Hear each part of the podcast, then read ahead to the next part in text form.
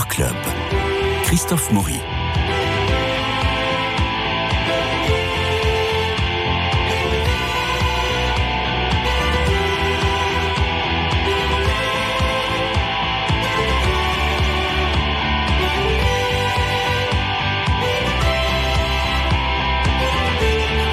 Je ne pensais pas que l'on terminerait ce feuilleton Jean-Pierre Améris ce 26 juillet, jour de son anniversaire. Bonne fête, cher Jean. Merci beaucoup. Bon anniversaire, cher Jean-Pierre Améris. Et je suis avec euh, Marie-Noël Tranchant. Bon anniversaire. Merci Marie-Noël. Bernard Médioni. Excellent. Et Dominique Borne. Ça, c'est quand même de chic, euh, quand même. C'est formidable. alors là, Alors- moi qui n'aime pas les fêtes, mais une émission de radio, alors très bien. Mais c'est merveilleux. Alors nous allons commencer par revenir euh, sur, donc, sur, les, sur les 14 longs métrages. Il y a 12 euh, adaptations. Sur les 20 films, Sur les 20 disons, films. 14 longs métrages et 6 téléfilms, et- Ouais. et, donc sur les 20, il y a 12 euh, adaptations. Oui. 12 adaptations. Donc vous êtes un lecteur. Grand lecteur. Vous êtes un grand lecteur et vous adaptez euh, des films avec euh, de, des livres de Fuenquinos, de, de Magellan, de, de- enfin des, Mm. des gens modernes. Et puis il y a un classique. Mm-hmm. Qui, a- qui arrive dans votre vie- filmographie, c'est L'homme qui rit, L'homme qui rit de Victor Hugo, que vous faites jouer par euh, Marc-André Grondin, le québécois, euh, Christa Terret et l'énorme Gérard Depardieu euh, qui va jouer euh, le qui va jouer ce sale non, enfin ce, ce, ce directeur de cirque de petit cirque avec le loup Loupousse euh, et qu'il trimballe de- de- dans toute l'Angleterre euh, victorienne. Comment ça s'est passé avec Depardieu? Parce qu'il fait peur, non? J'avais le trac, hein, mais vous savez, ce qui enlève le trac euh, en début de tournage, c'est de voir que lui l'avait énormément. Mort de trouille Ah oui à l'idée de jouer ce film, et comme je pense, euh, chacun de ses films et chacun de ses rôles. Parce que lui, Et il ça, est ça hugolâtre. En plus, voilà, il adorait Victor Ah oui. Hugo, il aime les grands textes, hein, et donc ça, lui- ça lui plaisait beaucoup de jouer ça. Et puis une part intime aussi, hein, on est quelques années, là en 2012, euh, quelques années après la mort de Guillaume Depardieu, hein, et donc de jouer ce père adoptif qui va tout de même perdre ses deux enfants hein, quand même, hein, et, Gwynplaine et la petite Déa hein, quand même, euh, c'était quelque chose. Moi je crois que les acteurs, les actrices, vous savez, choisissent euh, leur rôle euh, pour des raisons bien intimes, hein, souvent. hein. Et d'ailleurs, quand ils refusent, hein, c'est qu'il ne faut pas insister, justement, parce que, ça ne correspond à rien au moment où ils en sont de, de leur vie. Mais Isabelle Carré est une grande émotive, euh, donc euh, elle s'est reconnue, elle m'a même donné des, des choses pour le, le film Les émotifs anonymes. Benoît Poulvorde aussi, contrairement aux apparences, être émotif, c'est pas forcément être euh, absolument dans son coin, ne jamais parler. Chacun a sa stratégie. C'est vraiment, euh, si la vie est une scène, quoi, comment vivre sur cette scène, quoi, sur, sur ce social.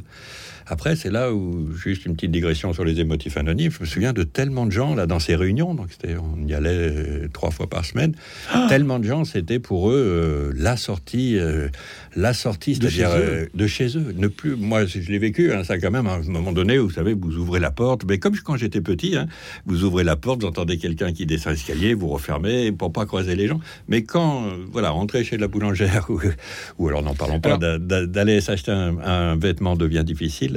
Donc pour dire, voilà, Depardieu avait choisi ce rôle. L'homme qui rit, c'est vraiment un retour à mon adolescence. C'est-à-dire, c'est un roman que je lis à l'adolescence, quand ce merveilleux professeur de français, Monsieur Canard, dont j'ai parlé Mhm. ici, euh, m'avait donné le goût de la lecture. Moi, mes grandes lectures, euh, c'est Zola, quoi, toute l'adolescence, et les Mhm. Rougon-Macquart. J'ai fait à la télévision La Joie de vivre, hein, qui est un des plus beaux, hein, que je conseille à tout le monde, parce que c'est vraiment un livre merveilleux que j'ai fait avec Anaïs de Moustier et Swan Arlo.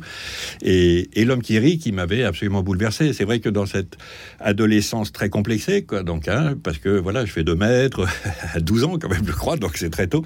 Et je sais pas où me mettre, enfin, vraiment, le, quand même très complexé. Je n'aimais que les histoires de monstres, hein, et je m'identifiais complètement aux monstres. hein. Frankenstein, euh, tout ça. Voilà, et puis le fantastique quand même. Ouais. Et voilà, hein, je suis comme la petite fille, vous vous souvenez, dans ce merveilleux film, L'Esprit de la ruche, là, enfin voilà, de Victor Hérisset, là. Et, et j'aime vraiment, euh, je m'identifie quand même aux au monstres. Et donc c'était un rêve de toujours, faire l'homme qui rit. Hein. C'est pas venu d'un coup, c'est un rêve d'adolescence. Genre l'adolescent un peu péteux Alors c'était le roman. C'était le roman préféré d'André Breton. Euh, c'est le plus touchant de Victor Hugo, le plus ambitieux et le plus raté. Euh, il écrit d'ailleurs à son, à son éditeur, une fois qu'il a terminé, il, dit Ça y est, j'ai trouvé le mythe moderne. C'est-à-dire qu'il voulait, il rêvait euh, d'être Goethe qui écrit Faust, Mm. il rêvait d'être, d'écrire un Frankenstein, de, il rêvait d'écrire un Dracula, il rêvait de, de créer le mythe. Mm. Et il sort Gwynplaine. Et c'est raté, parce que c'est pas un mythe, Gwynplaine. Et donc, euh, il a raté son, son truc. Et en même temps, c'est un roman extrêmement touchant. Mais alors, très curieusement, il, y a, il écrit à ce moment-là sur Shakespeare. Victor Hugo. Et donc, il y a un côté très shakespearien dans ce livre et dans ce, dans ce roman que moi j'adore, euh, très shakespearien, et on est complètement dans, dans la cour élisabéthaine. Or, vous avez enlevé tout ce qu'il y a de britannique dans, dans, dans votre adaptation. Pourquoi? Mon parti pris n'était pas du tout historique. hein. Ouais. Vraiment, je ne connais rien au lord anglais. hein. Il y a 100 pages sur les lords anglais. Enfin, non, c'était pas ça, moi. Et puis, c'était lié aussi à un trauma d'enfance. hein. Vous voyez, c'était le feuilleton euh, télévisé qui avait été fait à la télévision. Je ne sais pas si vous en 71. souvenez. voilà. J'ai 10 ans et on tombe sur ça puisqu'on regardait tout le temps la télévision euh, en famille, puisqu'au moins ça évitait les disputes. et, donc, euh, et donc, ça m'a marqué aussi. Donc, tout est quand même encore une fois lié à l'enfance. Et ce film-là en particulier, alors, certains ont reproché, ce n'est pas. euh, D'abord, quand on adapte, on n'illustre pas, on ne fait pas tout d'un livre, hein, on fait une partie. Là, c'est 900 pages, L'homme qui rit, donc je vais pas faire, je vais pas faire une série, quoi. Je vais pas faire un feuilleton. Et puis, ce qui me touche, c'est c'est la vision de l'adolescent complexé. Moi, c'est ce que j'ai vu, en tout cas. hein. L'adolescent complexé et en même temps plein d'orgueil, quoi. hein. Lorsqu'il monte sur scène et qu'il fait rire et qu'il devient célèbre, il y a cette euh, histoire de la vanité, quand même. hein.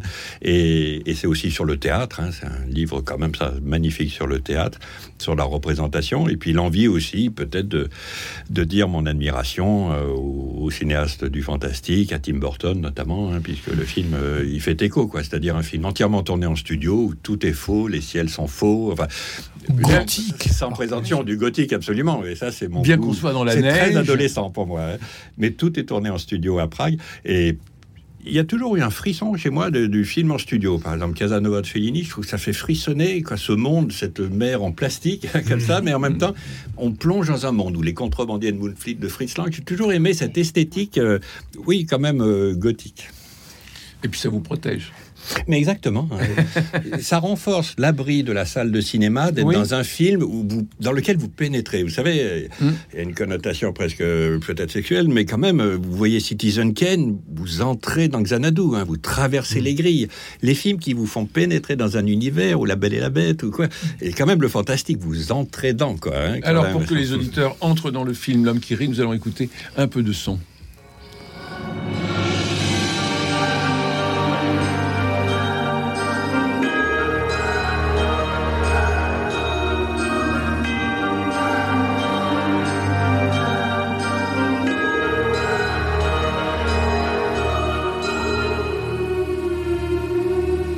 Voilà, c'est tout le, le making-of que l'on peut retrouver sur Internet euh, pour euh, comprendre comment vous avez tourné et comment vous avez adapté L'homme qui rit de Victor Hugo. Bernard, Moi, j'ai deux questions très rapides là-dessus. Il y avait quand même une version célèbre de Paul Lény en 28 avec Conrad Veidt qui a marqué les esprits des cinéphiles. Est-ce que vous avez cherché vraiment à vous en écarter ou justement ce que vous disiez aller dans un sens peut-être plus fantastique, plus gothique? Et ma seconde question, on a beaucoup dit à l'époque, peut-être de manière exagérée, que Gérard Depardieu, à la suite de prises de position peut-être un peu aventureuses, avait contribué à l'insuccès du film qui avait fait 145 000 entrées sur la France. Est-ce que vous ne pensez pas que ce n'est pas aussi un petit peu le physique un peu trop avantageux de Marc-André Grondin à l'égard d'un personnage qui doit quand même faire peur Conrad Veidt faisait peur. Et est-ce que ça n'a pas aussi, alors que c'est un acteur d'un immense talent au demeurant, est-ce que ça n'a pas aussi peut-être participé à l'échec du film On ne sait jamais hein, les raisons euh, hein, d'un, échec euh, commercial. hein, c'est tout un ensemble de choses. J'ai joué de malchance quand même parce que mon- notre ami Gérard Depardieu, pile à ce moment-là de la sortie, a choisi de s'exiler euh, en Belgique et à l'époque de dire tout le bien qu'il pensait de Poutine et tout le mal euh, qu'il pensait de, de, de, de la France. Donc il y avait des gens aux caisses des cinémas qui disaient il y a Depardieu, ah non on n'y va pas, il paye pas ses impôts en France. Alors les caissières que je connais bien, souvent euh, moi qui fais beaucoup de tournées en province, disaient mais Jean-Pierre Améris il paye ses impôts en France lui et tout, il y est pour rien. Mais non. Donc voilà, ça avait joué contre, et puis voilà, peut-être que ça, ça, ça n'attirait pas. Mais c'est vrai que ma vision, en tout cas, il faut toujours défendre. C'est ce que je disais sur mon premier court métrage. Les gens étaient morts de rire. On se moque hein, des films, mais on se moque de Gwynplaine. Hein. Donc euh, c'est toujours, euh, je traitais aussi un peu ça quand même. Hein, il faut pas avoir peur. Hein. Pardon, mais hein, on est critiqué. Et voilà, voilà ma proposition. C'est une proposition très adolescente. C'est un film sur l'adolescence quelque part, hein, presque. hein. Et, et, et voilà, il faut, faut l'assumer. Mais beaucoup de spécialistes, par exemple, ne reconnaissaient pas leur homme qui rit, en effet. est-ce qu'un il film peut aussi... de force, pardon. Oui.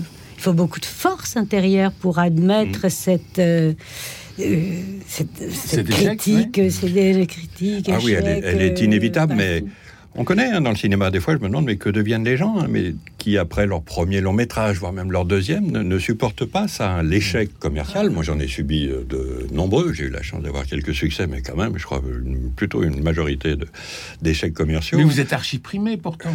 Ça n'a rien à voir, hein, vraiment. Vous Ça m'avez fait l'amitié de citer les prix, mais tout le monde s'en fiche, hein, si je peux me Est-ce qu'un permettre. film, est- est-ce qu'un film peut ressusciter? J'ai peur que non. Ah oui. J'ai peur que Ça non. s'est déjà vu dans Sauf si ça se voit en ce moment. Les... Oui, non, heureux- mais, ça se voit avec d'or, ça a été un échec. Drôle de drame, ça a été un terrible échec en dire. Ah bah, salle. ça se lève. la règle du jeu, la règle du jeu des terribles. La nuit du chasseur, par exemple, de Charles Laughton. Ça l'a tellement traumatisé, le mauvais accueil critique et l'échec commercial du film, qu'il a jamais refait de film. Ah oui. Donc, mais ça, on se console. Hein, je dis pas que je suis de ce niveau-là. Les grands succès du cinéma français ont souvent été des effets à leur sortie, donc oui, mais après, là, il y a une résurrection de films magnifique. Là, c'est celle des films de Jean Eustache. Quoi. Mais c'est assez rare, mais c'est magnifique. Ça, Et le film de Conrad Veidt, avec Conrad Veidt. Très beau, hein, mais vous avez beau. essayé de vous en, vous y avez pensé pendant le tournage ou pas Pas, trop pas plus que ça, non, pour être honnête. Non, non, non. Pas plus Pas que plus que ça, non. Non. Et il est plus adulte euh, que le mien, encore une fois. Voilà, moi, ma version. Et puis, il y avait un côté opératique, une très belle musique de Guillaume Mouchard. Enfin, c'est quand même, voilà, l'idée d'aller tourner peut-être une fois dans ma vie. Euh, quelque chose qui a à voir avec euh, l'opéra, avec le faux, avec euh, le théâtre et le mélodrame. Moi, j'aime le mélodrame. hein. Oui. Alors nous allons parler maintenant, si vous voulez bien, de Marie Hortin.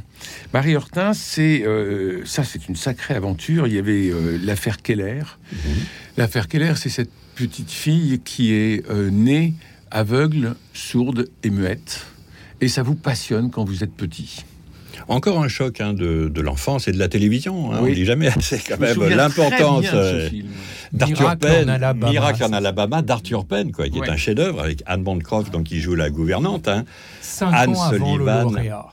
Pile cinq Vraiment. ans Ah avant bah vous voyez, donc, hein, et, et ce film est magnifique, je le conseille à tout le monde. Miracle en Alabama, inspiré donc de l'histoire vraie d'Hélène Keller, qui en effet, euh, fin 19e siècle, née elle dans un milieu bourgeois, sourde et, et aveugle. Alors, non pas muette, hein, parce que donc, vous savez, les sourds ne sont pas muets, ça les énerve, mais c'est parce qu'ils naissent sourds qu'ils n'entendent pas leur voix, et donc quand on, le bébé n'entend pas sa voix, il peut, il peut pas euh, copier Mm. ce qu'il entend de- des- parents, notamment. À la fin du film, elle touche l'eau et elle fait. Alors ah, elle, ah, voilà. ah. C'est- très très beau ça. Et je crois que ça- ce qui m'a bouleversé, c'est toujours cette histoire, moi, de, des gens enfermés. Donc, elle est enfermée dans le pire handicap qui soit. Naître sourd et aveugle, on n'arrive même pas à concevoir ce que c'est. Quoi, hein. Je viens au monde et je n'entends pas et je ne vois pas où je suis.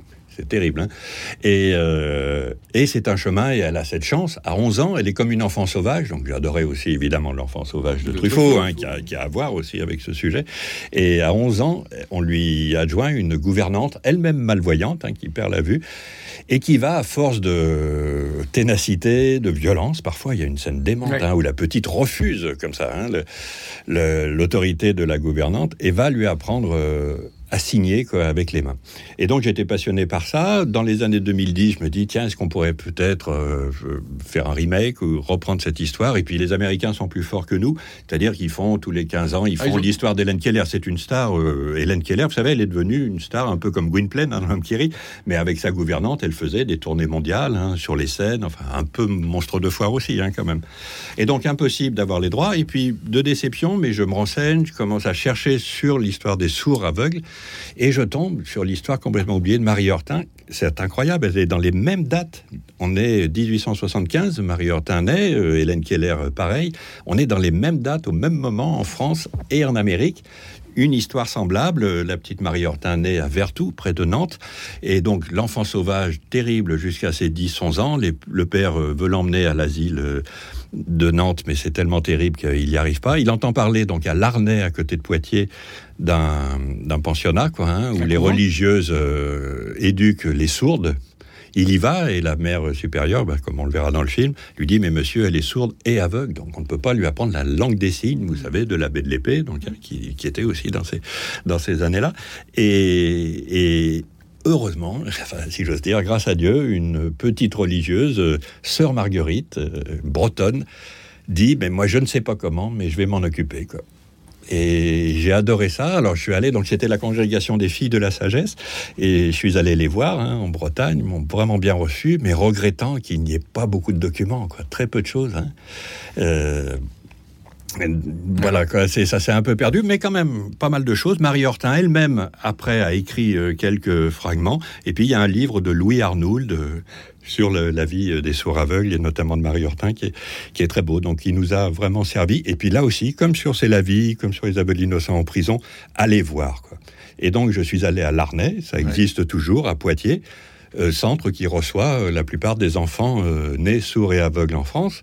Il faut voir quand même qu'ils sont 6000. 6000 sourds aveugles, hein, quand même, hein, de naissance. Et donc, là aussi, passer des mois à essayer de comprendre, mais comment on fonctionne avec ça. Et ce qui a bouleversé aussi l'homme et le réalisateur, mais c'est que la communication ne passe que par la main. Je ne vois pas, je n'entends pas, donc c'est absolument tactile. Et moi qui ne le suis pas du tout, et dans une société qui l'est très peu, c'est bouleversant quoi, de voir tous ces enfants. Alors quand j'arrivais, moi, j'avais une grappe d'enfants autour de moi, ils me reniflaient. C'est l'odorat. Et puis il me touchait, et puis moi, il se demandait où était la tête. Là. Donc on peut rigoler quand même de ma taille, mais voilà, c'était drôle aussi. Parce que là aussi, c'est joyeux. C'est un mélange. Et alors Isabelle Carré va apprendre le langage des signes. Alors elle est très forte, contrairement à moi. C'est bon, c'est passionnant hein, pour une actrice. Cette langue des signes est, est absolument admirable. hein. Et la complexité là, oui. Et votre comédienne est sourde.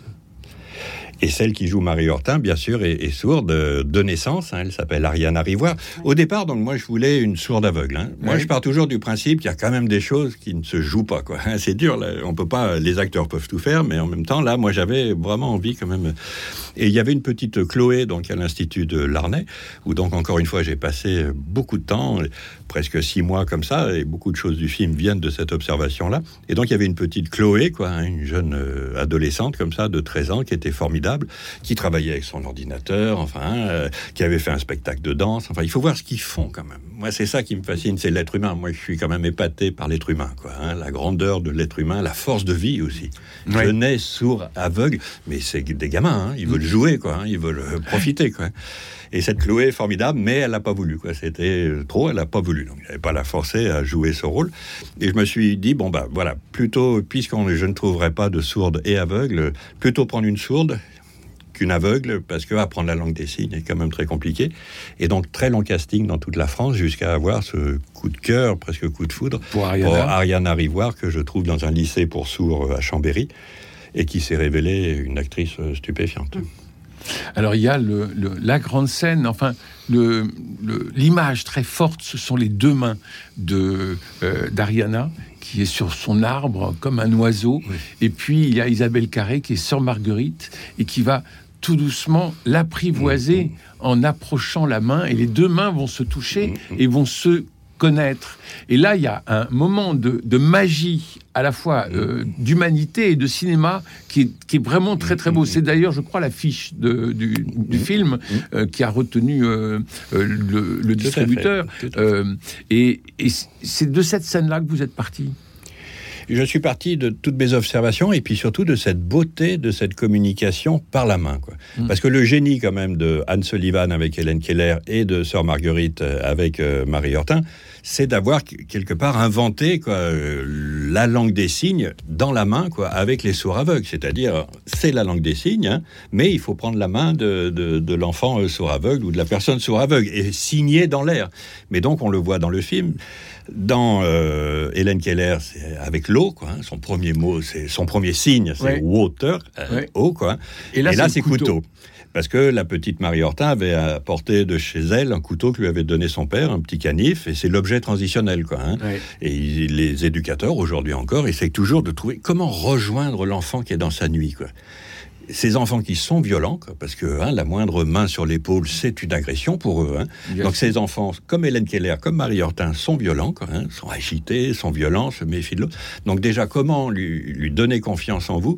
Et puis surtout, comment lui faire comprendre que, ah, je veux mon couteau, je dois faire le signe, c'est-à-dire euh, les deux, les deux doigts qui se l'un sur l'un sur l'autre, etc. C'est le langage, quoi.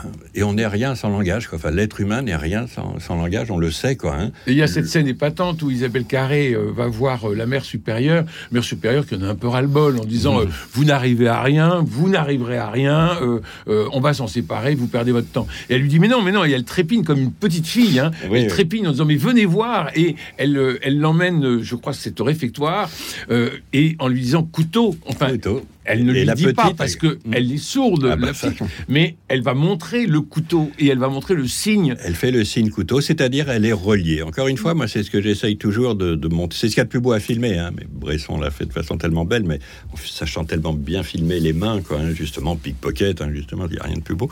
Mais, mais là, justement, c'est comment se relier aux autres, comment cette petite qui aurait pu être, comme il y en a eu énormément, hein, mise dans un asile, hein, et puis on aurait dit elle est folle, quoi. Mais non, elle était sourde aveugle. Hein, c'est ça. Hein. Et donc, comprendre, ah, je veux mon couteau, donc je désire quelque chose. Si je fais le signe, on me le donne, on assouvit mon désir. Et à partir de là, c'est une, une euh, source de langage euh, sans fin, quoi. Hein. La pomme, c'est ça, enfin, je fais ouais, ça ouais, avec ouais, la joue. le- C'est la, la- vraiment, c'est quand même la grandeur de l'être humain. Et c'est vrai que là, en effet, quoi, c'est peut-être là parce que c'est dans un milieu, c'est une religieuse ou quoi, mais pas seulement. hein. Là, sur la foi du, charbonnier, en plus, c'est- c'était vraiment ça que je pouvais exprimer. Et encore une fois, la beauté de la nature, mais beauté de cette relation est magnifique aussi parce qu'à un moment donné, dans la deuxième partie, ça s'inverse et c'est la petite handicapée, hein, donc qui a appris à signer. Vous savez, Ma- Marie Hortin, après, a, a écrit, justement, une sorte de petit journal, hein, a fait des choses, elle jouait au domino, je sais pas comment, mais voilà, elle était très forte au domino, mais je crois parce qu'on peut toucher les dominos. Et, et donc, s'est occupée de Sœur Marguerite, qui, qui est malade et qui est morte euh, assez, assez jeune, à 36 ans. Et, et d'ailleurs, ma Sœur Marguerite ne voulait pas au début que la petite s'occupe d'elle, quoi. Et donc, il a fallu, elle aussi, qu'elle accepte sa faiblesse aussi. C'est tout sur ça. hein. Qu'est-ce que c'est la faiblesse et qu'est-ce que c'est la force et, et puis l'amour entre elles. Dominique Borde. Tous ces films-là, vous êtes investi dedans, vous, vous avez recherché, vous avez été vers ces films. Il y en a qui sont beaucoup plus transversaux. Une famille à l'ouest, une comédie, hein, et puis Les Folies Fermières, qui tiraient d'un fait divers. Alors, quelle est la démarche dans ce cas-là? C'est- aussi, c'est aussi le réel, hein, parce qu'une Oui. famille allouée, c'est beaucoup Oui. de notre situation, donc euh, à Muriel Magellan et moi, c'est-à-dire un vieux névrosé, moi, hein, et une mère célibataire très optimiste, hein, Ouais. et qui se débrouille bien mieux des choses. Donc il y a quand même toujours l'idée de partir un peu de vécu, quoi, hein, et, et de s'y retrouver, quoi. Après les folies fermières, je suis vraiment touché par cette histoire de ce paysan hein, qui est au bord de la faillite en 2015, après avoir pensé au suicide, comme euh, 250 paysans se suicident par an, hein, quand même à ce sursaut là aussi. hein. C'est Mm. toujours cette recherche du sursaut, de cette pulsion de vie, hein, de dire euh, avec sa femme, euh, on va faire un cabaret à la ferme. quoi, hein. Donc ça m'a bouleversé de voir ce reportage. J'ai tout de suite eu envie, mais là aussi, vous voyez, je vais le voir, je passe du temps avec lui. Oui, oui, Je sais pas, tout, je, oui. je sais pas, vous voyez, euh, Fellini avant moi, tout de son esprit. Moi, c'est quand même très lié au réel. Oui, mais ce qui m'avait un petit peu frappé, c'est que Sabrina Ouazani, qui est, qui est très jolie, hein, Mhm. se balade dans la ferme en petite tenue alors qu'elle aurait dû être en jean et en bottes. Donc là, il y a un côté un peu spectacle tout de même là, non Ou Vous, dites le bon mot, un spectacle, hein, c'est une représentation. Moi, je fais jamais des films totalement réalistes. Hein. Je sais pas ce que, Oui. ce que vous en pensez. C'est pas si naturaliste que ça. C'est quand même assez stylisé. hein. Mhm. Et là aussi, c'est quand même euh, le théâtre à la ferme, hein, quand même. Mhm. Donc, je sais pas si vous avez remarqué, mais que tous gardent leur costume de scène Mhm. tout le temps, partout, quoi. Ouais. Ça m'aurait pas, vous voyez, trop séduit de filmer Sabrina en, en, en jean et comme ça, parce que c'est une représentation. C'est quand même du théâtre. hein. Vous savez, il y a une grande part théâtrale aussi dans mes films. hein. Oui, oui, oui. Et on le sent. euh, Mhm. euh, bon, on, on a parlé de, de l'homme qui rit, mais on le sent. euh, on, Mhm. on sent cette envie de jouer. Et vous Exactement. disiez, Comme dans- le disaient les malades, hein, vous savez, c'est quand même ce qui peut nous tenir en vie, hein, quand même. hein. C'est jouer. Justement, à propos des folies fermières, j'ai deux questions très courtes. Ah, une seule parce que le générique Alors- est parti là. Alors, une seule, vous montrez la naissance d'un veau. Vous aviez déjà montré euh, une vraie naissance dans, des- dans Poids léger. Euh, Est-ce que la question de la filiation, en fait, n'est pas, comme d'ailleurs dans Profession du Père aussi, n'est pas quelque chose de, euh, Central. de, de plus que central et n'est pas la, la colonne dorique, en fait, d'une partie de votre, de votre travail artistique? Vous allez faire réfléchir, hein, parce que moi je n'ai pas d'enfant, hein, et c'est vrai que notamment, euh, je pense que cette passion du cinéma, hein, des fois je me dis, mais je n'aurais fait que penser au cinéma, quoi, hein, voir des films, euh, lire sur des films, essayer d'en faire, essayer d'en écrire. Mais pourtant, je sais qu'à la fin de sa vie, euh, tout seul au centre de soins palliatifs, vaut mieux avoir des enfants, des petits-enfants, que des bobines de films hein, autour Bon, de soi.